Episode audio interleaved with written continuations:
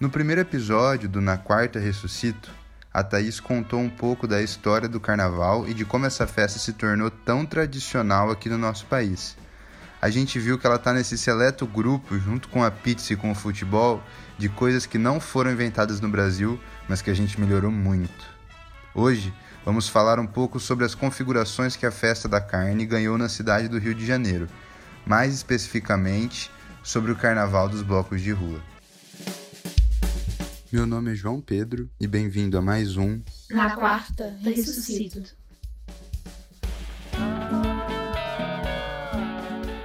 Vou abrir alas que eu quero passar. Vou abrir alas que eu quero voltar. Eu sou da lira, não posso mudar. Volto na quarta, pode me esperar. Livre e popular. Esses são adjetivos que definem bem o carnaval de rua do Rio de Janeiro.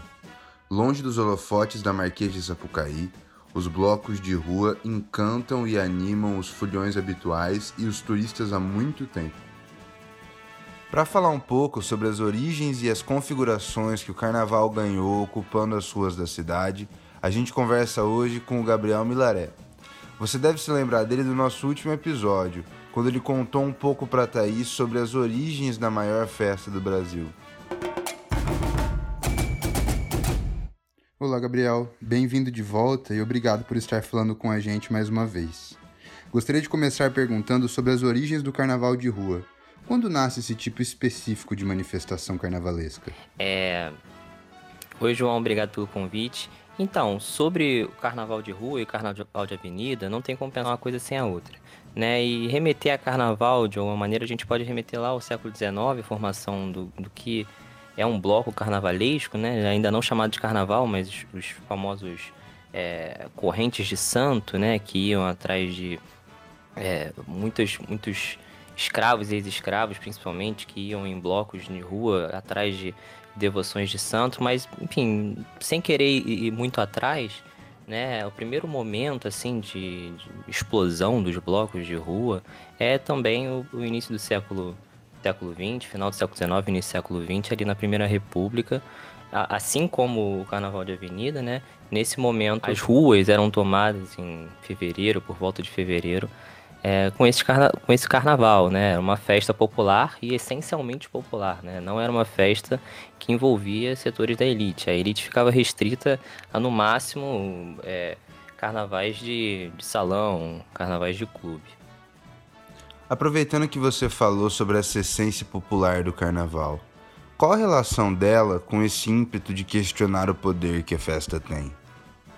É, tem uma frase de um, de um historiador que eu gosto muito, que é o Luiz Antônio Simas, também é um estudioso de carnaval, que ele fala que a felicidade ela não é não é contesta, contestatória. Quem é contestatória é a alegria. Porque a alegria é diferente de felicidade. A alegria é uma explosão que, que não se controla. E o carnaval é um momento de alegria. Né? É, o carnaval ele é uma festa política, né? sempre foi. Independente de avenida, de rua, porque se você olha a essência do carnaval, a essência do carnaval desde os primórdios é a ocupação da rua. A turba, né, como eles utilizavam em jornais antigos, turba, multidão enfurecida, é, era um sinal de descontrole, né? As pessoas indo para a rua, você não, uma multidão, você não consegue controlar a multidão. Então o carnaval também era visto como muito medo, né, por parte do, do poder republicano, sempre foi visto assim. Até hoje tenta se controlar o carnaval, né? Fala assim, blocos oficiais, blocos não oficiais, tem que um monte de, de legislação para você regular um, um, bloco. Enfim, o carnaval é uma festa política, é uma festa contestatória, é exatamente por causa da, da sua essência, né? Popular e mais, é o popular ocupando a rua. Gabriel, falando um pouco mais sobre essa questão dos blocos oficiais e não oficiais, quando que surgiu esse processo de oficialização? É, é, difícil dar uma data exata de quando surgiu essa questão de oficialização ou não, porque sempre, sempre teve presente, né? O carnaval ele sempre foi tratado, pelo menos desde seus primórdios. Hoje em dia não, né? Quer dizer, hoje em dia menos, né? É, mas desde seus primórdios como uma questão de ordem pública. Então quem ficava responsável pelo carnaval era o chefe de polícia. É, então, assim, essa tentativa de oficialização é uma tentativa de controle. É óbvio que é, o carnaval, sendo uma festa da grandiosidade que é ainda mais na cidade do Rio de Janeiro, ele precisa ter certo controle para não para não acabar em, em desastres. Até muitas dessas, dessas cláusulas de oficialização são cláusulas muito justas, como, por exemplo, questão de é, prevenção contra incêndio e diversas outras cláusulas para segurança. A questão é que essas cláusulas, muitas vezes, são usadas também para barrar oficialização de, de novos blocos. Né? É, no, último, no último governo Crivella, né, e, e assim, não é uma crítica, era inclusive o discurso do, do governo, que era dificultar a inscrição de blocos, muitos blocos tiveram problemas de de, de, de blocos já oficiais tiveram problemas de, de se colocar na rua porque tiveram problemas com essa questão de oficialização. Então, assim, é, é como é que eu posso dizer? É justo uma, uma, algumas cláusulas de oficialização, só que até hoje elas são usadas para vir e mexe para tentar impedir alguns blocos de saírem às ruas. Hoje em dia, o que você acha que o carnaval de rua verdadeiramente simboliza? É, o carnaval de rua, e aí tratando especificamente do carnaval de rua, ele tem diversos simbolismos, né? O simbolismo que eu acho que é o mais forte né, é a ocupação da rua, né? A ocupação de uma rua que não quer ser ocupada. Sempre, eu, eu sempre foco nisso, né? Lembrando que a rua né, é um espaço muito domesticado. É, a gente pensa que não, mas a rua é um espaço muito domesticado, com policiamento, com toda uma lógica arquitetônica, né, de, de controle. É, e o carnaval rompe com isso tudo. É a rua ocupada e você não consegue saber o que está acontecendo ali, né, o poder público, né. Então, assim, é, esse é o, é o, simbolismo maior. O, o, segundo simbolismo dessa questão de ocupação de rua, e que eu acho que é que é um simbolismo inclusive mais político, é o próprio exercício da democracia, né? É, a rua ser ocupada é, um, é você exercer a democracia, se você parar para pensar, né? Muito interessante. Essa transformação de um espaço usualmente repressivo em um ambiente festivo me lembrou um pouco aquela frase do professor Luiz Antônio Simas que você citou. É, ele diz que a gente não faz festa porque a vida é mole, né? Mas pela razão inversa. Gabriel, muito obrigado mais uma vez por topar estar aqui com a gente. É sempre um prazer. É isso, gente. Espero que é, essa visão, muitas vezes estereotipada do carnaval é, por alguns setores venha esteja em um processo de, de desconstrução, né? O carnaval é tanto de rua quanto de avenida é uma manifestação nossa, né? especificamente aqui do Rio de Janeiro, né? Que, que, pelo menos ganha mais força, tanto carnaval de avenida quanto carnaval de rua. E a gente tem que aproveitar mesmo. É isso, gente. Valeu! Me Enterra na Quarta, Carmelitas, Orquestra Voadora, Amigos da Onça, Tecnobloco, Ia Carnaval, Saímos do Egito, Cacique de Ramos, Bonitos de Corpo, Boi Tolo. A gente poderia fazer um episódio só recitando os nomes das centenas de blocos do Carnaval do Rio. A gente também poderia fazer um episódio contando a história de cada um desses blocos. Mas hoje resolvemos falar de um que sintetiza muito bem essas manifestações mais contemporâneas do carnaval carioca. Já comprei computador e também um tecladinho. Debaixo do chuveiro faço um show só pra mim. Uma sonoridade original. Muito efeito no vocal luz é de LED. Isso que você acabou de ouvir é um trecho da música Psycho, da banda Biltre, formada por Arthur Ferreira, Dioclau Serrano, Diogo Furieri e Vicente Coelho. Talvez você já tenha ouvido essa frase, Minha luz é de LED, em alguma andança de carnaval pelo centro do Rio.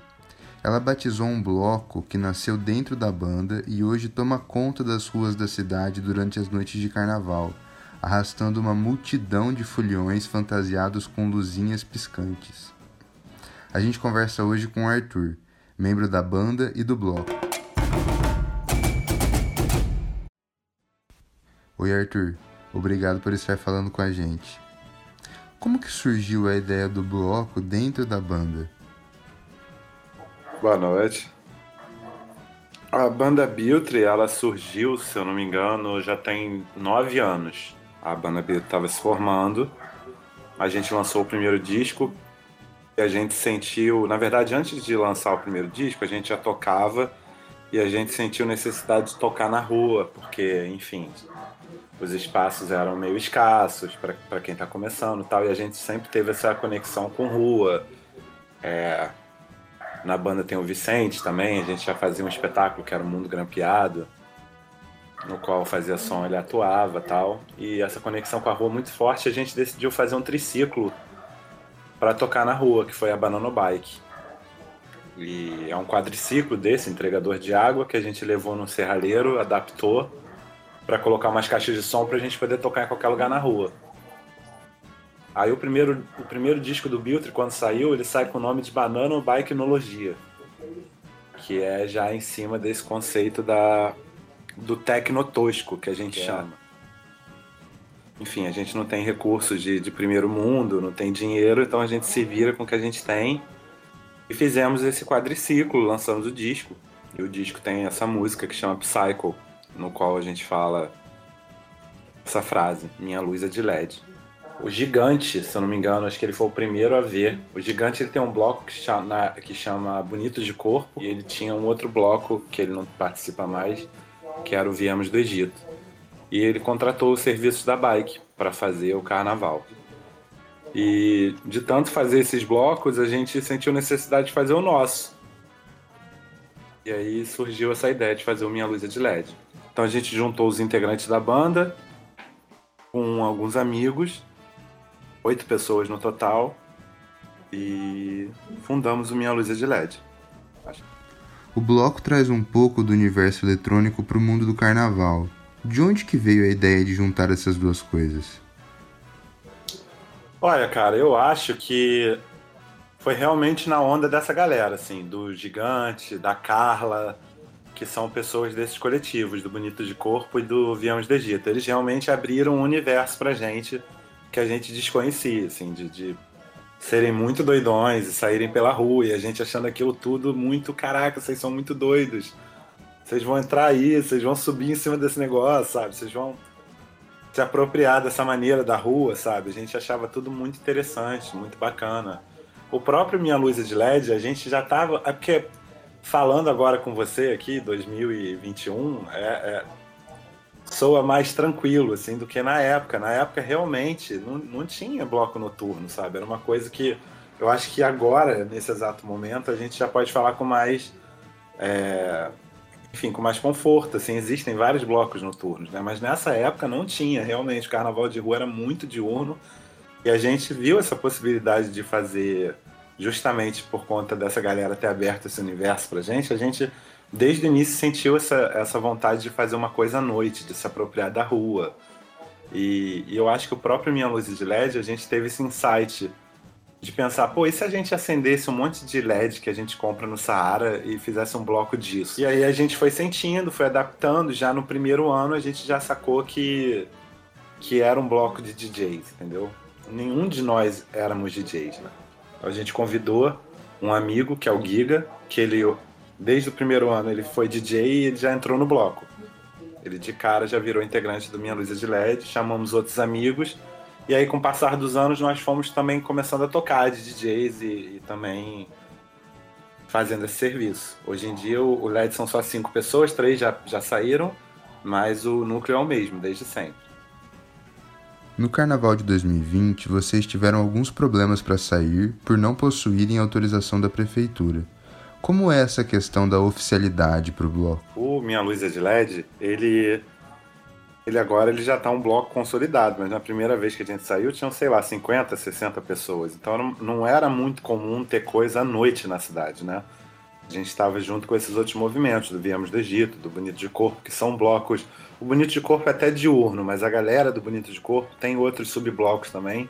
E essa galera saía de noite. A gente achou isso bem interessante. Eu acho que essa galera, eles sim são os percussores dessa onda do, dos blocos noturnos, de, de, com música mecânica. E a gente vem na, na carona deles, são, são amigos nossos tal. Mas eu acho que desde o início era, uma, era sobre apropriação de rua, sobre a gente se apropriar da rua. A rua é nossa. Então a gente queria se apropriar desse lugar. E, e realmente a gente esbarra nessa coisa que é a lei do silêncio. Existe uma lei do silêncio que diz que depois de 10 da noite você não pode perturbar o sono das pessoas. Então, desde o início, a gente, de certa forma, é ilegal, né? A gente não estava na, na legalidade, por assim dizer, embora a gente sempre teve essa preocupação de nunca fazer o bloco em área residencial, nunca fizemos. É... O que acontece é que hoje em dia o, Minha Luz de LED dá 50 mil pessoas. No último Minha Luz de LED deu, deu entre 40 e 50 mil pessoas, é um número muito grande. Então a gente entrou em contato com as autoridades, por conta da proibição do Carnaval de 2020, a gente acabou entrando em contato com, com o vereador Raimon, entramos em contato também com o Tarcísio, e a gente soube por eles que não, que não é bem assim, que dá para conseguir autorização, que o bloco já é muito grande. Então a gente já estava num caminho para para nesse ano a gente fazer um carnaval realmente bem legal e já com autorização. E aí veio a pandemia. No ano que o Minha Luz de LED não saiu, a gente levou lá né, para esses vereadores ver, verem que a gente recebe mensagem do Brasil inteiro, de pessoas falando: Ué, como assim não vai sair? Eu já comprei a passagem de Natal para o Rio, de Maceió, de, de, enfim, do Rio Grande do Sul. E aí você começa a perceber como que a gente gira uma roda econômica gigante, de, de, de tudo, de hotelaria, de ambulante, do, do macro ao, ao, ao, gigante, sabe? Então é bem interessante isso e eu acho que a gente está caminhando para um lugar de fazer fazer nos conformes. para terminar, conta pra gente o que o bloco simboliza para vocês. Pra gente como coletivo, como amigos, é a realização de um sonho. A gente ama o carnaval, a gente ama a nossa cidade, a gente ama confraternizar com os amigos, a gente quer sempre o bem-estar de todo mundo, a gente tem ciência de que a gente gera uma rede gigante de trabalho, a gente tem os ambulantes que estão perto da gente, a gente tem o cara que está vendendo luzinha de LED, sabe? E a gente vê todas as lojas do Saara esgotarem os LEDs, sabe? As pessoas vão no Saara e não tem mais LED para comprar. Então a gente tem ciência de que não é só uma brincadeira, é uma coisa que gera também toda uma corrente de, de trabalho e isso é muito motivador pra gente, é muito gostoso. E eu acho que é essa a grande pretensão do Minha, minha Luz de LED, é fazer uma festa legal, bacana, que todo mundo se divirta, sem homofobia, sem preconceito, sem transfobia, sem machismo. A gente não admite isso nem um pouco no, no, no bloco, a gente sempre se posicionou. E a gente também é contra esse governo federal, a gente também se posiciona na, nas redes, a gente é anti-Bolsonaro gente acha que está tudo errado e a gente vai brigar junto com todo mundo para sair dessa situação e fazer uma festa lindaça, que é o que a gente sempre quis fazer, o que a gente sempre gostou de fazer. E eu me sinto muito orgulhoso, eu acho que todo mundo do Minha Luz de LED se sente orgulhoso, porque realmente é uma, era uma brincadeira de uns amigos e virou uma coisa muito gigante e a gente conseguiu, de certa forma, manter a nossa essência. Então a gente tem Hoje em dia, no último carnaval que a gente fez, que deu 40 mil pessoas, a gente montou uma estrutura de palco gigante na, na, na Marechal Âncora, enfim, com PA gigante, luz, drone, tudo. E, mas a gente não deixou de fazer o nosso cortejo com as nossas bananobikes. Então é engraçado que no dia seguinte deu um monte de reclamação. Nossa, era um somzinho numa bicicletinha, caraca, fui embora. A gente pensa, ué, Então realmente não era para você ter ido, porque a gente vai com a Banana Bike, mas depois a gente entrega num palcão. A, a Banana Bike é ainda a nossa essência, a nossa nosso ato de resistência, né, de ocupação de rua. Por mais que seja um triciclo pequeno, que realmente muitas pessoas não vão ouvir, a gente faz questão de sempre sair com elas e arrastar essa galera que curte, que chega pertinho e levar elas até esse palco e fazer o festão do Minha Luz de LED que todo mundo conhece. Então eu acho que é isso, é essa essência de, de folião que a gente tem, essa, esse desejo, esse amor que a gente tem de ocupar as ruas da nossa cidade e de tentar fazer participar de alguma forma dessa festa que a gente ama tanto, que é o carnaval. Arthur, muito obrigado por participar. Boas energias para vocês e para o bloco gente fica super feliz, a gente tá morrendo de saudade. 453 dias. A todo esse tempo, estamos sendo privados de um sentimento que quase todos conhecemos. Mas estamos aí, prontos para irmos de novo às ruas e tomarmos o nosso espaço. Isso porque na quarta, a gente sempre ressuscita. O podcast Na Quarta Ressuscito é realizado por alunos da SPM Rio para a disciplina de produção e edição de mídia sonora. Edição: Júlia Araújo. Roteiro: João Pedro Ábido. Produção: João Pedro Ábido, Júlia Araújo, Thaís Soares e Vivian Valente. Obrigado por escutar até aqui.